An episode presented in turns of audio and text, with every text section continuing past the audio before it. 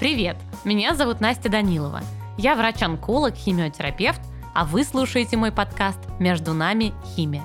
Медицина – это в первую очередь люди. И мне очень хочется рассказать об этих людях. О пациентах, которые сталкиваются с тяжелым диагнозом, о врачах, которые помогают пациентам бороться, об ученых, которые двигают медицину вперед. Потому что без людей медицины не существует. Важно помнить, что и пациенты, и врачи – живые, интересные, классные, самоотверженные люди. Поэтому я говорю с ними. В этом выпуске я поговорю с Даниилом Стройковским. Он заведующий отделением химиотерапии в Московской городской онкологической больнице 62. Сразу хочу предупредить о конфликте интересов, потому что почти все, что я знаю в онкологии, я знаю благодаря ему. И, по-моему, это человек с фантастическим клиническим мышлением, который создал очень крутое отделение химиотерапии, где у всех врачей есть возможность расти и развиваться, любить свою профессию и не выгорать. И мне очень интересно узнать о его пути в медицине. Даниил, здравствуйте. Здравствуйте, Настя. Все знают, что вы в прошлом гематолог, а сейчас онколог. Расскажите, я всех этот вопрос задаю, как вы пришли в гематологию и почему не хирургия, не неврология? Казалось бы, много интересных специальностей. Это очень интересная такая история. Как у всех, это история случайностей. После того, как я работал санитаром в 80-х годах, в конце 80-х годов, я уже знал, кем я хочу быть. Я хотел быть лор-хирургом. И мне это ужасно нравилась специальность. Я учился в институте, я хотел быть лор-хирургом. Потом, когда уже там третий, четвертый курс, думаю, ну ладно, лор-хирург это слишком может быть узко, надо начать с общей хирургии. Естественно, куда может хотеть мальчик, к не хирургии? Это была совершенно очевидная вещь. И на пятом курсе, в начале пятого курса, когда у нас был цикл по онкологии, который я, в общем и целом, не сильно-то жаловал, так получилось, что меня пересадили на первый ряд, и мне пришлось слушать, а это был как раз э, день гематологии, и была совершенно потрясающая преподаватель Элла Григорьевна Брагина, которая рассказывала про гематологию, в которой я ничего не понимал. То есть вот абсолютно. То есть для меня еще из гистологии эти клетки это был ужас, из э, патанатомии эти клетки я не понимал вообще, и мне это было далеко. Я думал, зачем хирургу во всем этом понимать? Вот. Поэтому я это все проходил так вот, сдал и забыл. А тут вдруг мне пришлось слушать про лейкозы, про острые лейкозы, про хронические. И вдруг я начал понимать, что я понял, чем они друг от друга отличаются. Острые хронические лейкозы, а потом лимфомы, что вообще это другая ткань. И это так необыкновенно интересно. И вот одно занятие на пятом курсе в цикле онкологии вдруг я почувствовал, блин, может быть, я не туда хочу, может быть, это не то, чем я хочу. Может быть, мне интересно пойти в гематологию. И еще было несколько таких раздумий.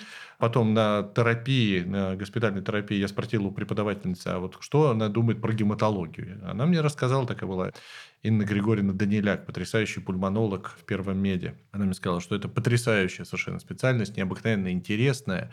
Она необыкновенно умная, требует огромного количества знаний, разбираться и так далее.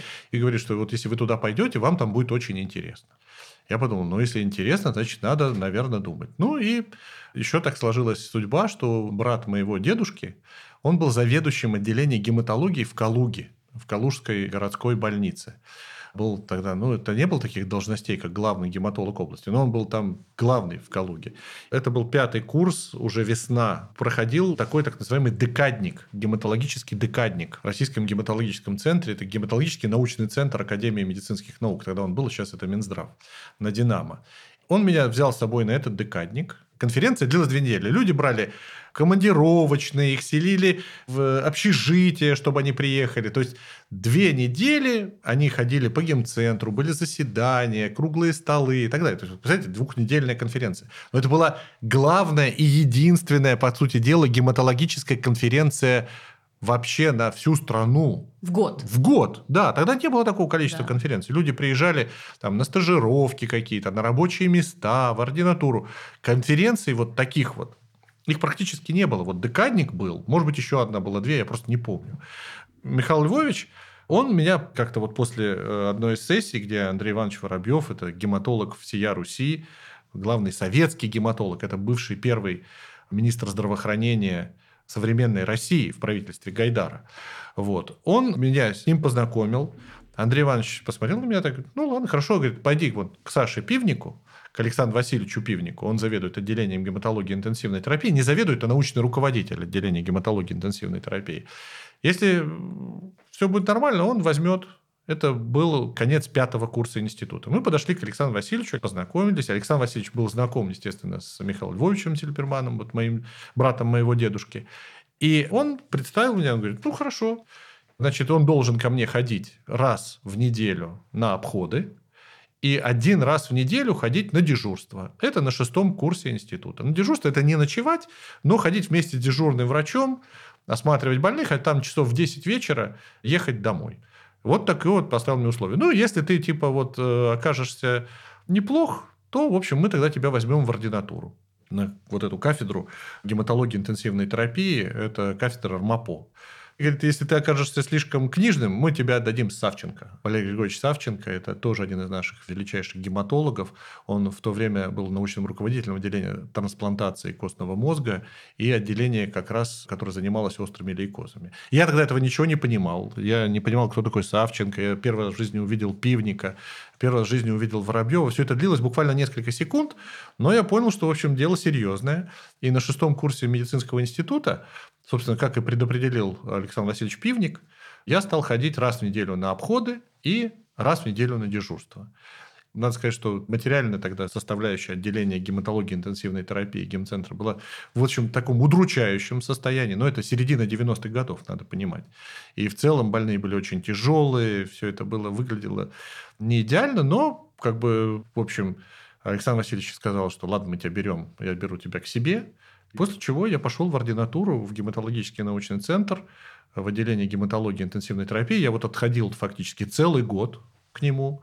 Они уже меня знали, я уже, так сказать, более-менее начал ориентироваться специальности, начинал ориентироваться, так сказать, в клеточках, там обязательно заставляли смотреть в микроскоп, обязательно надо было смотреть рентгенографии, но тогда компьютерных томографий было мало, а вот рентгены нужно было смотреть обязательно. Причем Александр Васильевич на обходах всегда это показывал. Рентгены в смысле с лимфомами? Рентгены с лимфомами, mm-hmm. конечно. Ну, там, да. допустим, опухоли средостения, mm-hmm. там, пневмонии и так далее, и так далее. То есть, вот такие имиджинг то, что мы сейчас называем. КТ это только-только фактически начиналось. Его было очень мало, очень редко. С большим трудом его можно было сделать, чтобы его рассмотреть. А это, чтобы его рассмотреть, это были маленькие вот эти вот крошечные окошечки, либо выбранные несколько окошечек на вот этом пленке, которая, собственно, тогда печаталась. Это, естественно, ни о каком контрасте вообще даже речь в принципе не шла. То есть, ну, вот так вот смотря 26-27 лет назад, конечно, понимаешь, насколько вообще медицина сделала колоссальные шаги. Но, в общем, гематология, конечно, оказалась абсолютно фантастической специальностью. Хотя мне, конечно, большинство там, знакомых и прочее крутили пальцем у виска, говорили, слушай, куда ты идешь? Это же абсолютно гиблое дело. Там все мрут. Если мы возьмем, вот как я вижу онкологию, там, середины 90-х, то ощущение, что это ужасно депрессивная специальность, потому что мало лекарств. Вот мы сейчас все говорим, что там в 90-х годах говорили, что химиотерапия – дело бесполезное. Вот было такое ощущение от гематологии? Нет, от гематологии такого ощущения не было, потому что уже в то время острые лейкозы, острые миелоидные лейкозы, острый лимфобластный лейкоз, они уже лечились теми препаратами, которые были. То есть уже у пациента был шанс не только на ремиссию, но и на длительную ремиссию, фактически на излечение. Да, конечно, это была ситуация хуже, чем в детской гематологии, но тем не менее мы уже могли часть пациентов реально вылечить. И пациентов с лимфомами, и пациентов с лимфомой Ходжкина. То есть уже были отработаны протоколы, уже были лекарства, уже к ним был доступ. Они не были такими прям уж сверхдорогими. То есть если было четко и правильно лечить по протоколу, то можно было человека уже вылечить. По крайней мере, перед собой мы ставили именно такую цель. Важно было человека протащить через тяжелые осложнения, которые вообще гематологические как бы, болезни, гематологические схемы лечения во многом они сопровождаются и раньше, в особенности, сейчас, может быть, чуть меньше, сопровождаются тяжелой токсичностью. И важно было вдарить как следует химиотерапии, потом человек разваливался под действием этой химиотерапии, куча инфекций, там проблемы, гранулоцитоз, сепсис, тромбоцитопения, кровотечение, чего только не было. Ты его собираешь, твоя задача как врача его собрать, и дальше продолжать лечение, идти на пролом, атаковать болезнь, невзирая на какие проблемы. И вот когда ты, если ты это проходишь, то значительная доля больных она, как ни странно, вылечилась. То есть у тебя появлялось ощущение какой-то победы над болезнью. Это то, что зажигало. То есть ты вот первичный больной, вроде тебе страшно, вроде ты понимаешь, что риск колоссальный, но ты начинаешь его лечить, опухоли очень чувствительные к химиотерапии, и ты получаешь результат. Этот результат становится виден там, через две, через три недели, через месяц, полтора. Ты больного вытаскиваешь там и острый лейкоз, и лимфомы, особенно агрессивные лимфомы. Тогда только классификации, вот лимфома, она только зарождалась. То есть были до этого какие-то классификации, но они все были не очень подходящие. А тогда вот начала рождаться так называемая риловская классификация, потом классификация, то, что стало ВОЗовской классификацией. Когда стала объединяться, с одной стороны, клиника, с другой стороны морфология, с третьей стороны молекулярная генетика, иммуногистохимия. То есть уже классификации строились не только на распространенности процесса и просто гистологии, но строились уже на молекулярной генетике и на иммуногистохимических маркерах. То есть в середине 90-х иммуногистохимия уже да. была рутинной в гематологии. Начиналось быть. Угу. Начиналось быть. То есть первые маркеры которые говорили о том, что какая лимфома, Б-клеточная, не Б-клеточная. Если Б-клеточная, то какая? Крупноклеточная. Если это лимфома Ходжкина, то какие маркеры она экспрессирует, какие варианты лимфомы Ходжкина. То есть это все появилось в середине 90-х годов, ну, ближе к концу 90-х годов в а России. А через сколько лет это все пришло в онкологию солидно? Опоздание лет лет на 10. На 10. Да, но это связано с тем, что гематология – это текучая болезнь, и тебе легче взять биопсию, и легче mm. все это дело проследить. Солидные опухоли намного сложнее с точки точки зрения взятия материала и гораздо более разнообразны. Гораздо более. Гематологические опухоли тоже очень разнообразны. Но они все-таки текучие, и материал получить несколько легче.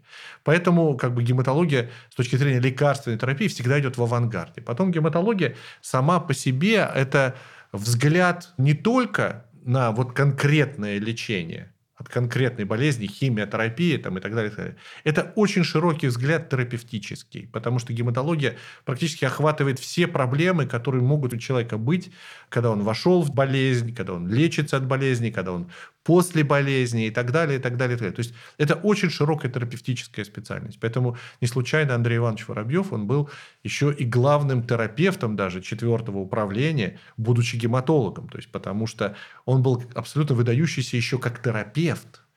То есть это тоже имело колоссальное значение.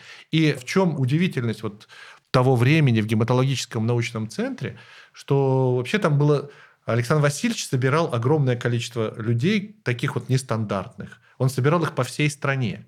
К нему люди приезжали отовсюду, из Дальнего Востока, из Сибири, он из э, республик э, Средней Азии, то есть отовсюду. Вот если ему люди писали, он их как-то вот тестировал, что если видит, что человеку интересно, он его всегда старался брать к себе в ординатуру. И собирались люди очень интересные, очень талантливые. И потом, конечно, многие из них уходили, уезжали, поэтому у него, скажем так, такие метастазы, назовем так, э, его учеников, они по всему миру. И в Америке, и в Израиле, и в Германии, и в Канаде, где их только нет, по всему миру, и они все, в общем-то, по большому счету, чего-то добились. Потому что всегда было необыкновенно интересно. И что еще очень важно, Андрей Иванович Воробьев и Александр Васильевич, они учили видеть главное. То есть вот то, чему очень сложно вообще научиться, потому что если ты не знаешь, как к этому подойти, у тебя огромное количество фактов, а ты не можешь выбрать оттуда, чем надо заниматься. Вот в гематологии Андрей Иванович это был вот такое вот сосредоточение, он всегда логически быстро выхватывал главные опорные точки принятия решения, как ставить диагноз, как это привязано к конкретному больному и как надо начинать лечить. А мне повезло, я в течение где-то года-полутора был очень много рядом с Андреем Ивановичем, с Александром Васильевичем, очень много проводил времени, и я видел вот этот механизм принятия решений, механизм вычленения главного. Под это дело оставалось только научиться самому различать болезни между собой, а это оказалось не так уж прям э, дикая сложность. И что еще важно, это набраться опыта. Опыт это все равно время. То есть это много больных. Ты должен не бояться вести больных. Вот я никогда не боялся вести много больных. Я вел всегда много больных, там, с утра до вечера, занимался, ковырялся с ними. Мне это было страшно интересно. И когда ты одновременно имеешь вот таких потрясающих учителей, которые тебе объясняют, какие в руках у тебя есть инструменты, тебе дальше не важно, какая будет болезнь. Ты благодаря этим инструментам все равно выходишь в правильную сторону. Поэтому вот гематология и вот этот механизм принятия решений всегда во всем увидеть главное. Он для меня стал абсолютно ключевым на протяжении всех последующих лет жизни. Я эту фишку понял где-то уже в начале второго года ординатуры, как Андрей Иванович, как Александр Васильевич это делают. Причем делают по-разному, немножко с разных сторон, но в целом очень похоже, потому что Александр Васильевич в какой-то степени ученик тоже Андрея Ивановича. И все мысли, они были именно вот такого рода. Угу. И поэтому дальше это было уже не так, чтобы очень сложно. Ты должен, конечно, читать, смотреть, смотреть за фактами, смотреть за исследованиями, что происходит, читать и так далее, и так далее, вести больных. Но в целом механизм уже становится понятным. Он универсальный. Он вообще универсальный в медицине. Это не только касается гематологии, онкологии, это касается абсолютно всего. А как вот гематология может помочь врачу, который занимается солидными опухолями? Вот как это вам помогает быть онкологом, который, в общем, сейчас уже гораздо меньше видит гематологических пациентов? Ну, собственно, на мой взгляд, это вообще база. Всем нужно В идеале, вот я себе так представляю, мне просто повезло, да, вот в самом конце 90-х, через три года после того ординатура, потом аспирантура, первые полтора года, так сложилась жизнь, что, в общем, мне пришлось уйти из гематологического медицинского центра, я искал, куда уйти, но мне всегда интересовала не только гематология. Мне Александр Васильевич давал журналы читать, такие как Journal Clinical Oncology, Annals of Oncology. Александр Васильевич их выписывал. Они Э, приходили физически? Они приходили физически. Это были потрясающие журналы. Александр Васильевич была потрясающая библиотека. Он великолепно говорил по-английски, читал и так далее, и так далее. И вот, вот эта библиотека у него, я туда приходил к нему в кабинет, и он делал на принтере статьи и раздавал мне статьи, подписывал их, для какого из ординатора какую статью почитать. И плюс у него стояли вот эти самые журналы. Он их получал в полиэтиленовом пакетике, запаянные. Он, для него это было прямо вот элемент... э, То, что Эстетики какой-то. Эстетики и то, что сейчас называется распаковка. Да. Вот то, что сейчас называется распаковка. распаковка. Александр Васильевич вот так вот распаковывал каждый раз вот этот журнал. Там придет, допустим, Blood.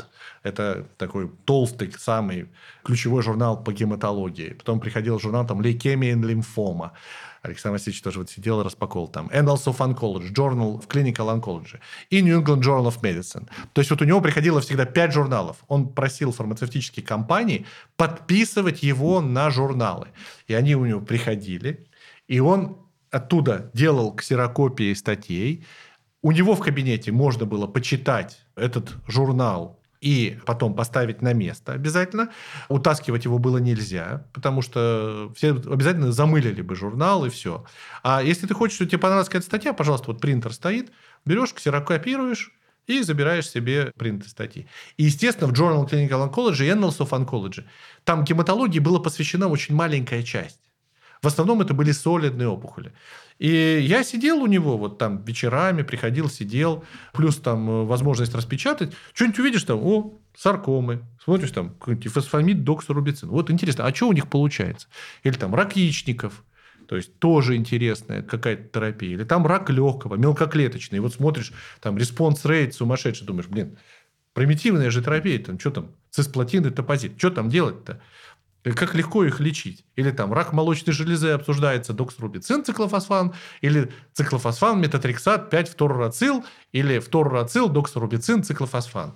Вот великая, великая сила. Думаешь, господи, это, это что, о чем вообще речь? Это что за химиотерапия такая смешная, легкая? Потом смотришь вот эти вот кривые выживания. Да, вот тут чуть лучше, чуть хуже.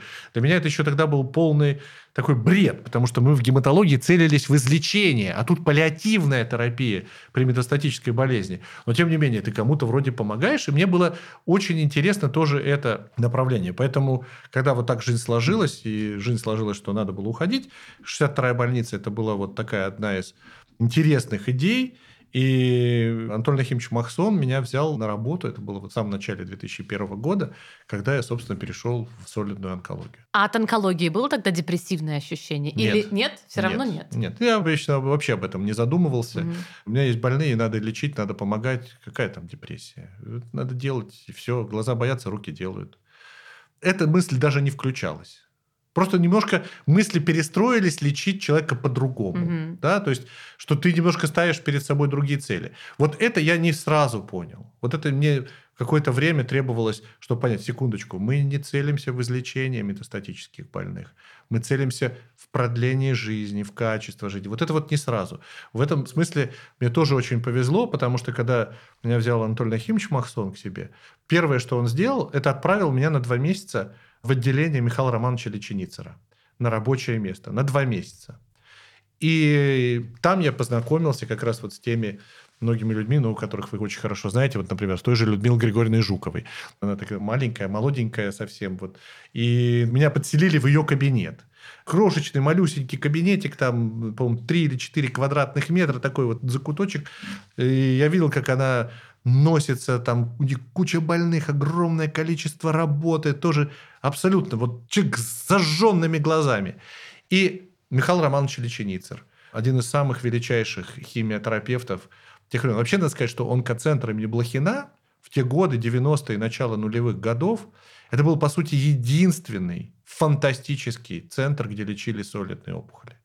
Поэтому альтернатив таких вот где было сосредоточение научной мысли, клинических исследований, почти не было в России. То есть немножко в Питере, чуть-чуть. Немножко в других местах Москвы. Это были единичные люди. А вот онкоцентр, это были действительно абсолютно флагманские отделения, где работали в то время самые сильные химиотерапевты и онкологи России. И их школы, они были немножко разные, но при этом это были школы доказательной медицины, обязательно. Это были школы оценки клинических исследований. Это в том числе и имиджинг. То есть это и маркеры. То есть, то есть это все было, оказывается, вот в онкоцентре в самом начале нулевых годов. И я это увидел, вот что называется, на обходах Михаила Романовича, в общении, консультации больных с Михаилом Романовичем и так далее. Я это все увидел воочию, как это работает. Но так как у меня уже был бэкграунд гемцентра, в общем, двух с небольшим месяцев мне хватило, чтобы вот эти некоторые фишки поймать. И когда я вернулся в 62-ю больницу, я уже, в общем, действовал согласно этим идеям. Вот когда вы начинали работать с солидными опухолями, тогда как бы было ну, не очень много лекарств. И в целом вы имели возможность, и как бы знаний было столько, что вы могли быть онкологом как бы всех болезней, всех солидных опухолей. Сейчас знаний становится столько, и количество исследований, и количество препаратов растет с такой скоростью, что мне кажется, что уже все понимают, что заниматься всем невозможно. Как вот сохранить этот баланс и как бы в какой момент нужно заниматься всем, когда нужно уходить в специализацию и как бы как понять, что ты достиг какого-то предела и не будешь там в это лезть уже? Да, вот это очень важный и очень интересный вопрос на самом деле, потому что наша система медицинского образования, здесь мы ее должны касаться в первую очередь, да, вот эти первые шесть лет, когда мы просто понимаем, вот как человек устроен, да, это как бы база, и она никуда не девается. Вот она была, есть и будет абсолютно такой же. Ничего с этим не сделаешь. Ну, это надо пройти. Но дальше идет самое главное, это постдипломное образование. Вот то постдипломное образование, которое сформировалось там, в 70-е, 80-е, начало 90-х годов, да, 6 лет института, потом 2 года ординатуры, это было хорошо для того времени. Для того объема знаний, который был в то время. Охватить за 2 года там, ту же гематологию, ну, чисто теоретически. Если ты много работаешь, читаешь и прочее, в принципе, какие-то части ее, допустим, если тебя отправили заниматься острыми лейкозами или тебя отправили заниматься лимфомами, не всем, или там хроническими лейкозами, ты в принципе мог. Но уже сейчас ты, естественно, и в гематологии ты уже за два года ничего не можешь охватить. А если ты берешь и солидные опухоли, то тем более. То есть именно фактор после дипломного образования он должен быть совершенно иным. То есть ты должен, безусловно, после института начать достаточно широко, потому что ты должен увидеть всю палитру болезней. Это понятно. Ты не можешь зацикливаться сразу, заужаться на какую-то одну болезнь или группу заболеваний, или какую-то сферу деятельности, допустим, молочная железа, или там онкогинекология, или онкоурология. Это неправильно. Потому что очень много болезней находится на стыке. Очень много болезней могут быть похожими одна на другую, и если ты занимаешься только одним, ты всегда будешь видеть только это. То есть ты должен максимально широко вначале пойти, увидеть максимально широко. И гематология, более того, это как химиотерапия, это терапевтическая специальность. Да? Это, ты терапевт, по большому счету. То есть гематология тебе позволяет увидеть вообще, как у человека протекают болезни, как у человека проистекают осложнения от лечения. То есть это такая очень широкая, всеобъемлющая специальность. Потом ты, безусловно, должен научиться немножко понимать биологию болезни. Ну, немножко, как немножко? Это, я думаю, что один-два года ты должен представлять себе, какие методики существуют оценки биологии, гистологии, иммуногистохимия, какие маркеры, молекулярная генетика, потому что их огромное множество, и для каждой опухоли они свои. То есть ты должен в целом понимать уже, как выстраивается диагноз. И третье – это смотреть солидные опухоли и после там пару-тройки лет широкого взгляда на проблему, чтобы ты понимал вообще, какие болезни где существуют, ты уже можешь потихонечку заужаться в рамки какого-то одного направления. при этом сохраняя широту. Но еще что важно, рядом с тобой должны работать коллеги, которые занимаются другим с которыми ты можешь посоветоваться, если что-то не вписывается идеально вот в это прокрустово ложе, в котором находится болезнь.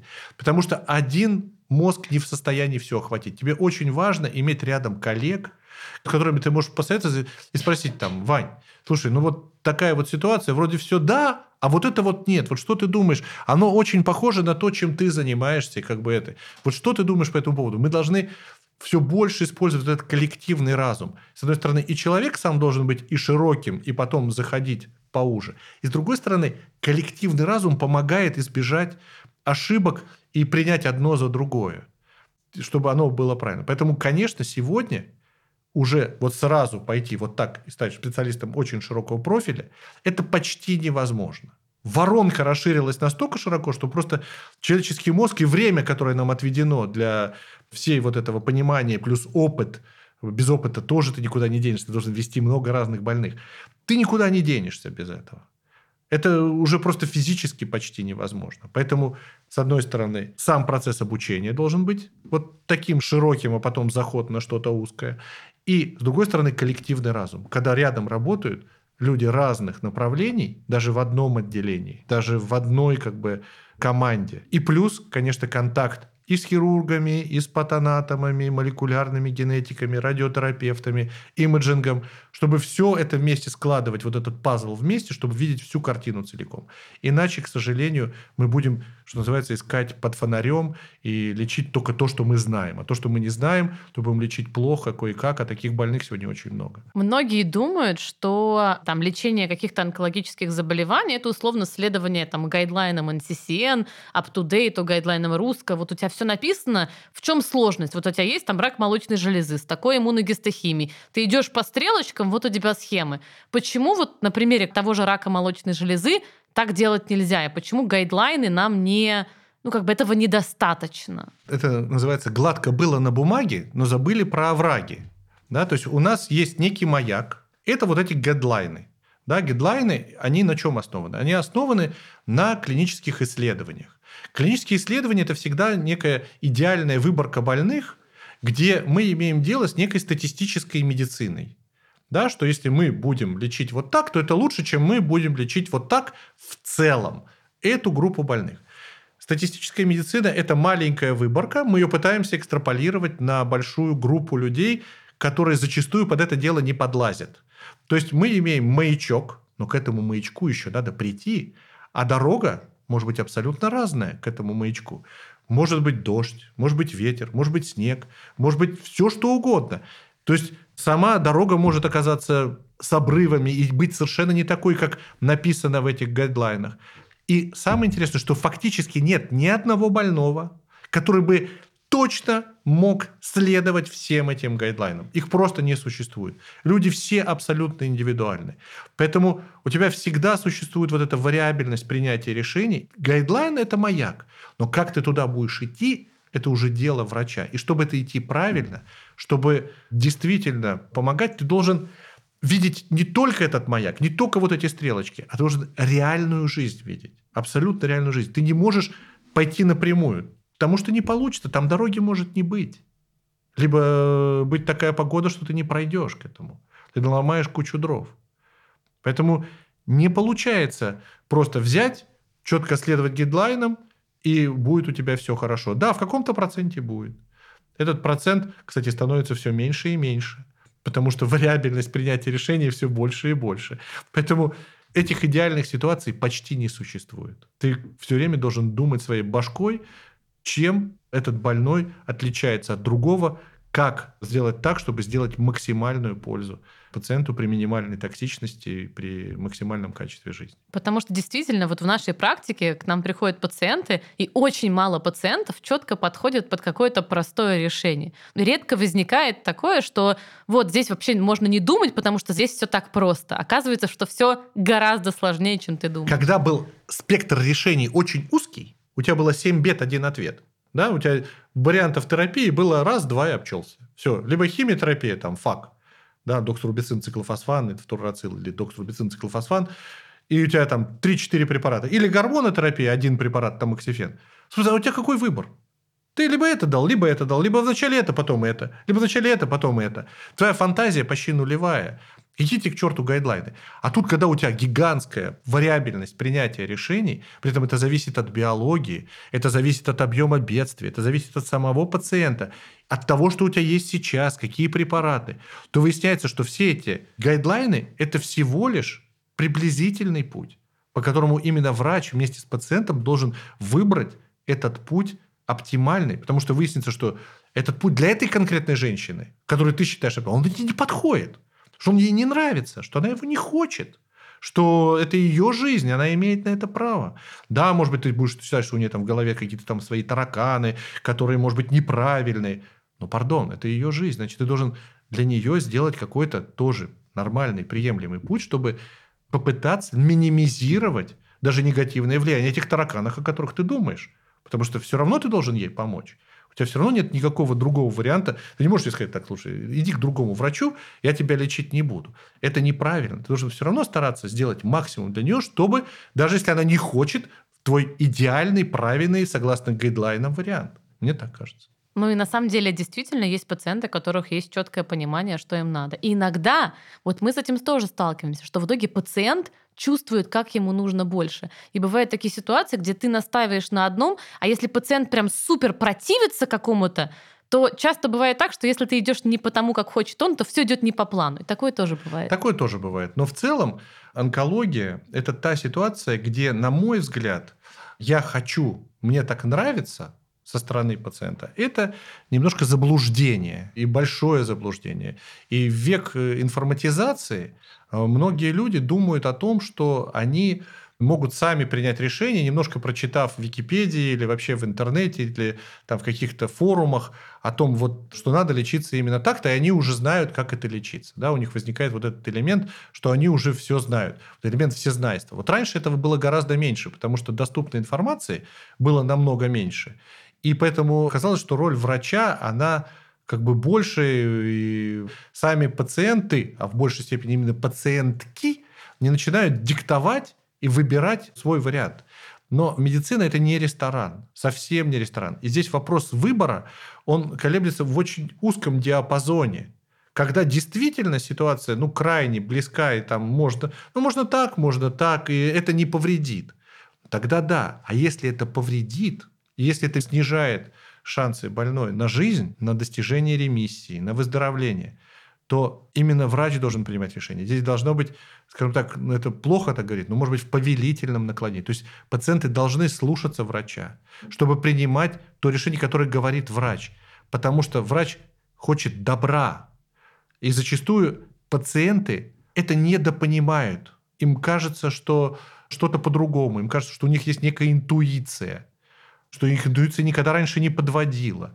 Но, к сожалению, это огромное заблуждение. Вот у меня нет интуиции. Ну, нет от слова совсем. У меня есть логика. Я просчитываю за и против, за и против, за и против, за и против, плюсы и минусы, плюсы и минусы.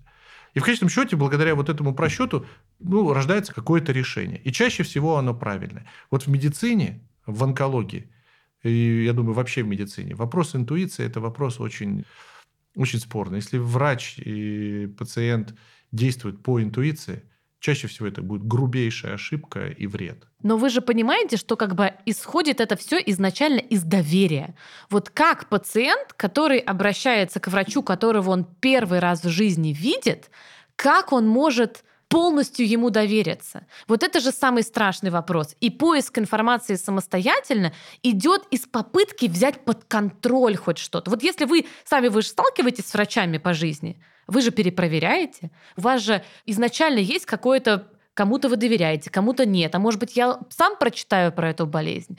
Это же дико страшно доверить свою жизнь абсолютно чужому человеку. Настя, ну, когда мы садимся в самолет, мы просто пристегиваемся и слушаемся, что нам объявляют. И Ком- очень страшно. Командир, э, стюардессы и так далее, и так далее. И мы не читаем как устроен самолет, как его правильно водить, что они там делают и вообще почему эта штука летает.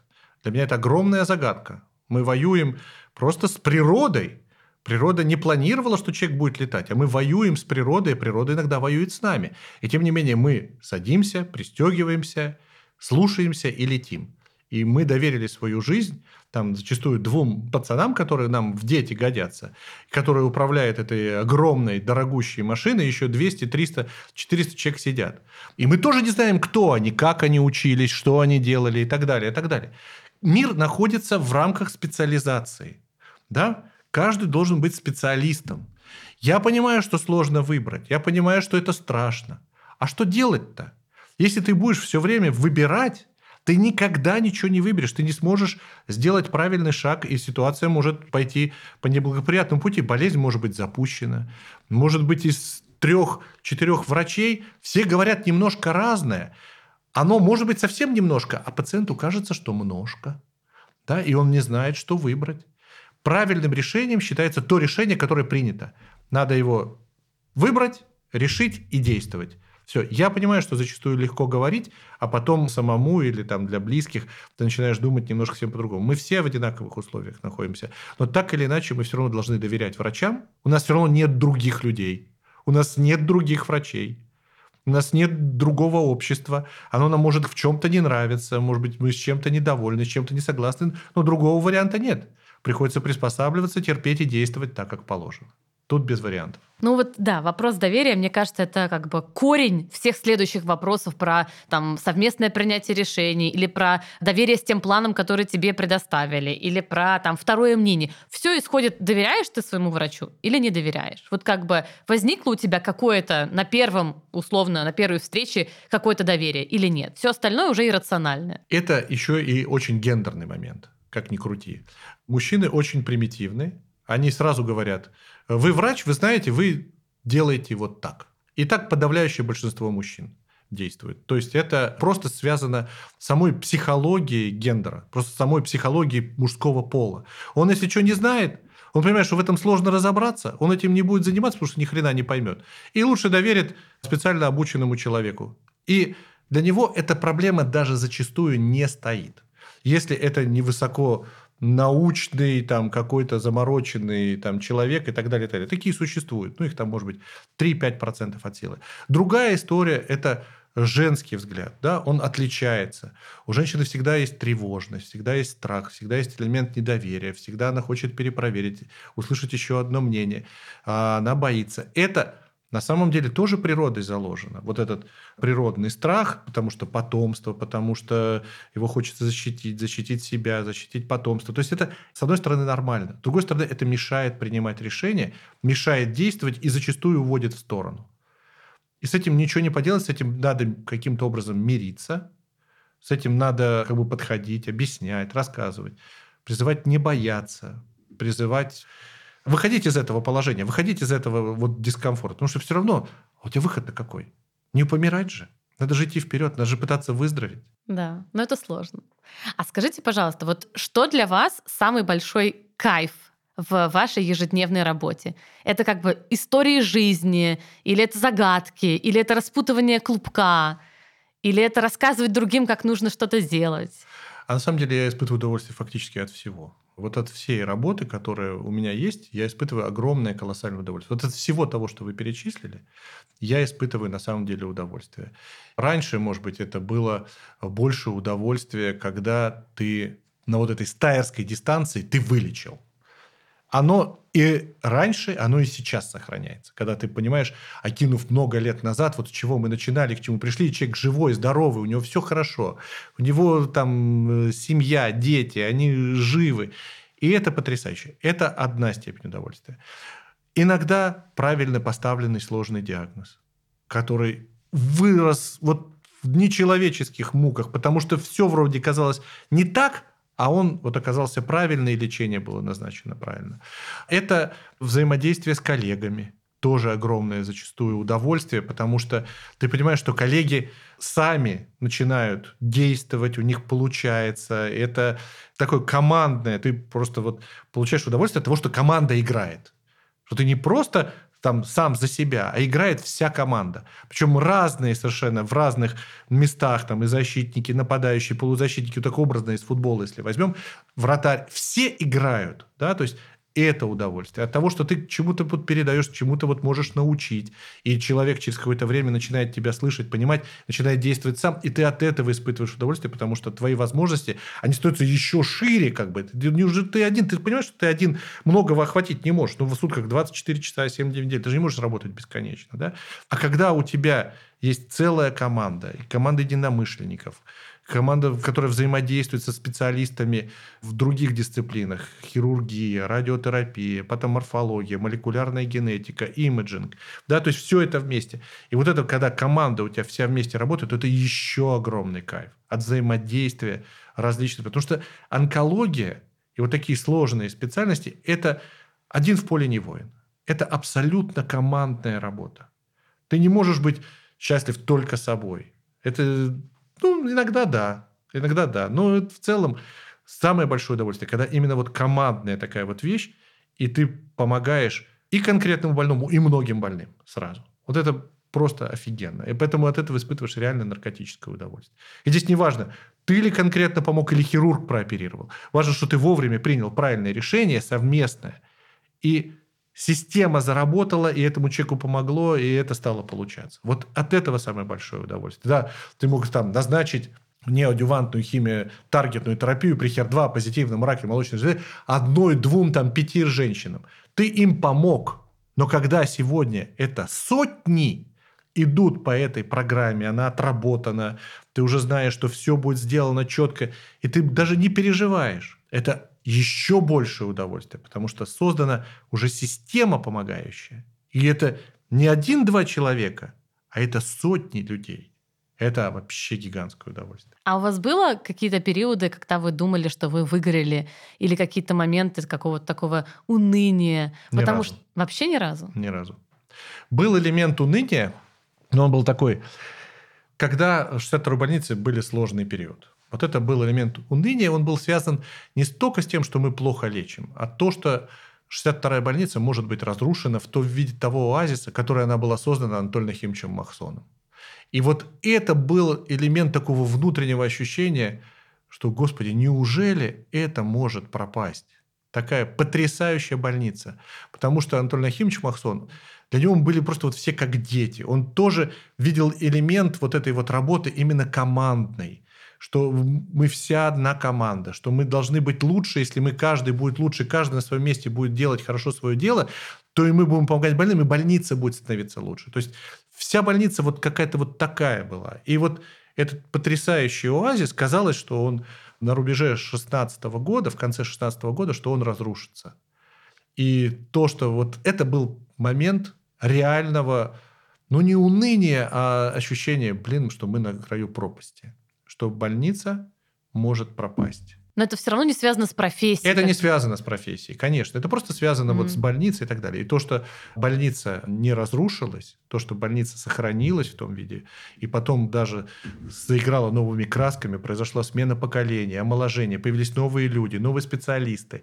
И многие направления, они резко усилились. Э, особенно это касается биологической части больницы, патоморфологии, молекулярной генетики, некоторые части хирургии, лекарственной терапии. У нас появились новые возможности. Это ну, просто создало еще больше удовольствия, еще больше радости и счастья. Но при этом вы знаете, что среди онкологов история с как бы выгоранием и с тем, что люди перестают получать счастье и удовольствие от своей профессии, очень много. Это связано с тем, что они не видят результатов своего труда, что они погрязли в дикое количество там, бюрократической работы и не видят счастья как бы своего дела. Вот как сделать так, чтобы онкологи не выгорали, ну даже не выгорали, что должно быть в их работе, будь то это онколог, там, не знаю, в ЦАОПе, или онколог там, где мало возможностей лекарственной терапии. Вот как бы как создать себе условия, когда ты все равно получаешь от этого удовольствие? Мне кажется, это очень сложно. Очень легко как бы быть в кайфе, когда у тебя все вокруг есть. И когда у тебя и среда есть, и люди, и лекарства, и возможности. А как вот не потерять этот огонь, когда вокруг не так все хорошо? Настя, это может быть еще связано просто с, немножко с моим характером, но дело в том, что когда я пришел в 62-ю больницу, химиотерапия в больнице в 62-й была очень слабенькая. Она была на таких дачках финских, такая она была очень-очень убогая. И мне казалось, что вот надо ей заняться, вот надо сделать, и мы можем это сделать. И действительно химиотерапия 62-й больницы из такой минус химиотерапии, благодаря э, вот этому карт-бланшу, который дал Анатолий Нахимович Махсон, и нашим совместным усилиям отделения химиотерапии, в какой-то степени, наверное, моим усилиям, потому что я стал заведующим в 2002 году, и нам удалось многого сделать. Поэтому я считаю, что мы многое можем сделать, если мы этого хотим. Даже в отсутствии каких-то условий? Даже в, у нас не было условий, у нас не было практически ничего. И тем не менее мы могли что-то делать.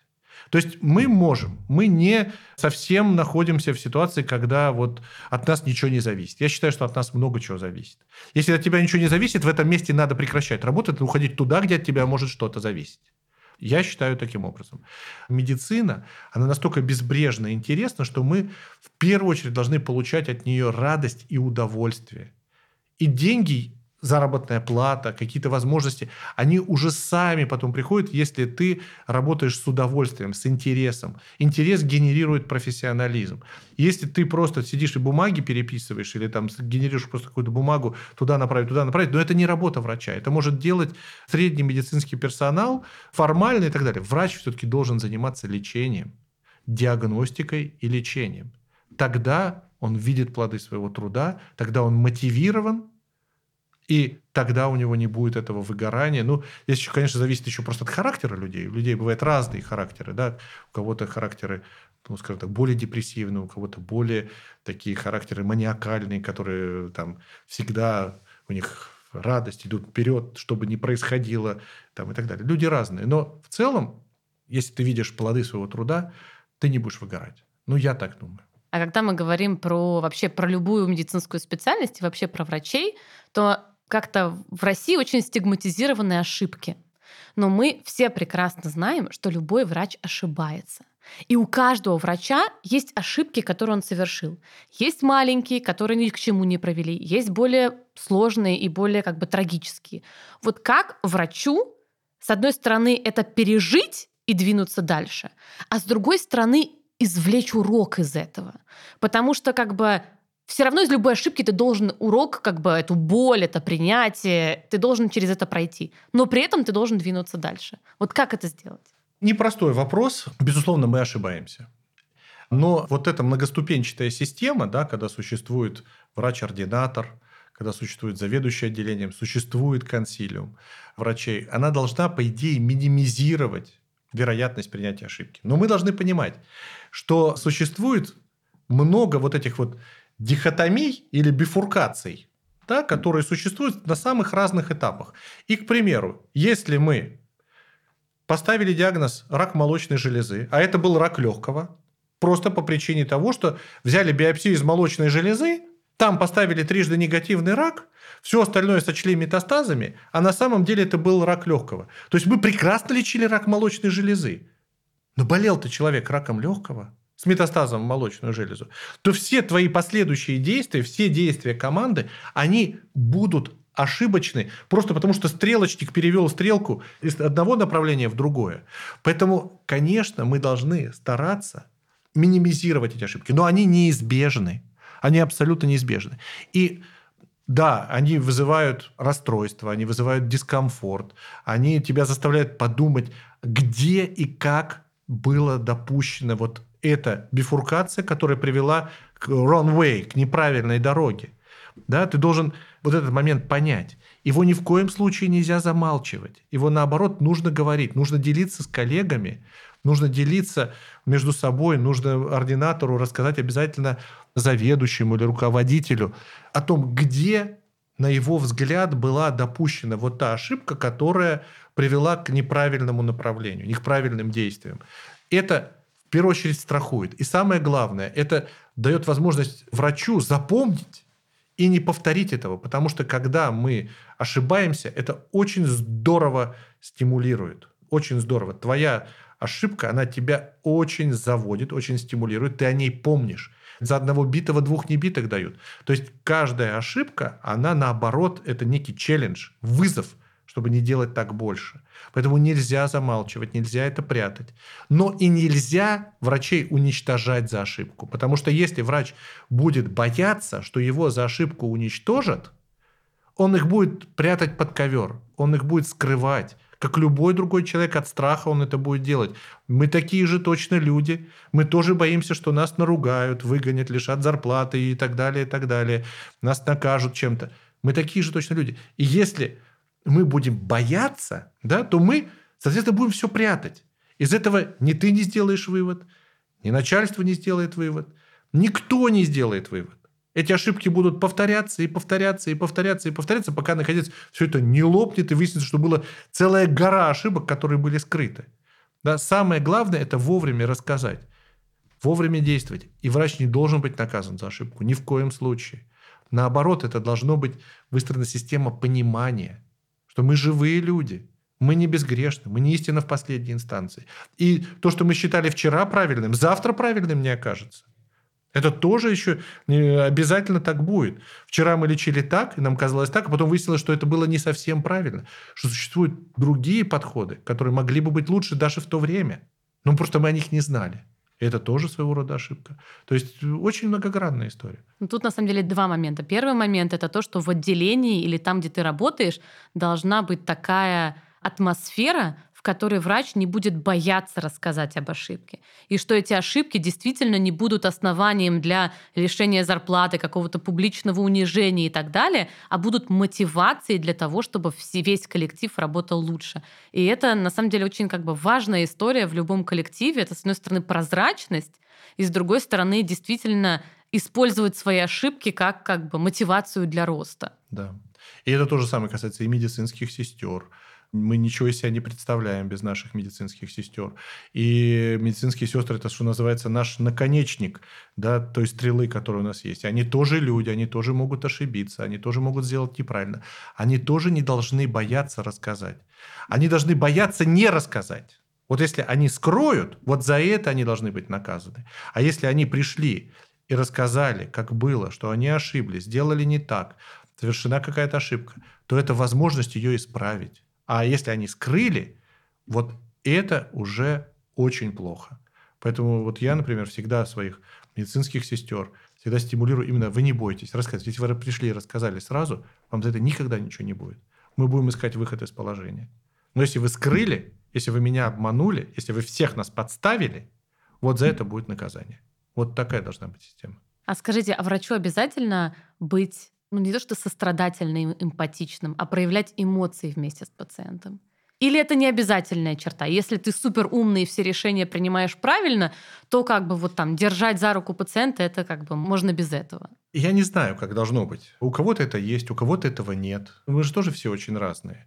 Мне кажется, что без э, какого-то внутреннего переживания, без сострадания это невозможно. Что все равно ты с пациентами, ты как бы живешь, проживаешь жизнь, ты переживаешь за эти все ситуации. Для меня это как бы ну, нормально. Другое дело, для себя я вывел такую вот достаточно примитивную формулу, что я в любом случае должен быть уверен, что я сделал максимум. Если я сделал максимум, но жизнь сложилась так, что это не получилось помочь или получилось, вот природе было угодно, болезни было угодно победить, но я сделал максимум, у меня к себе нет претензий.